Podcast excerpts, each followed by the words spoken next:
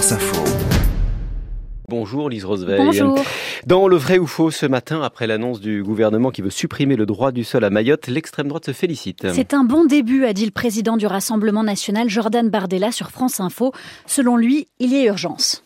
Je rappelle qu'à Mayotte, 70% des naissances sont des naissances étrangères. Les Comores qui veulent récupérer la souveraineté territoriale de Mayotte envoient des femmes accoucher à Mayotte. 70% des naissances à Mayotte sont étrangères, vrai ou faux? C'est faux, c'est bien inférieur. 47% exactement des bébés nés à Mayotte ont leurs deux parents étrangers.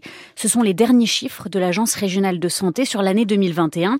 Dans le reste des cas, un peu moins de la moitié des cas, donc un peu plus de la moitié des cas, donc au moins un des deux parents est de nationalité française. Les deux enfants sont donc automatiquement français.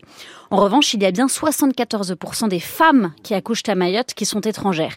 Mais on l'aura compris, ça ne veut pas dire que l'enfant est étranger. C'est là-dessus que Jordan Bardella se trompe. Et cette proportion de femmes étrangères qui accouchent à Mayotte est-elle en augmentation? Non, ce chiffre est stable depuis 2016 après une forte hausse entre 2010 et 2016.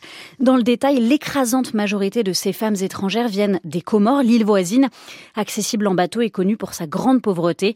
Les autres viennent de Madagascar ou de l'Afrique des Grands Lacs, Rwanda, Burundi ou encore République démocratique du Congo. Et Jordan Bardella dit justement que ces femmes font le voyage des Comores vers Mayotte spécialement pour accoucher. Est-ce que c'est vrai? Non, en tout cas, ce n'est pas ce que disent les chiffres.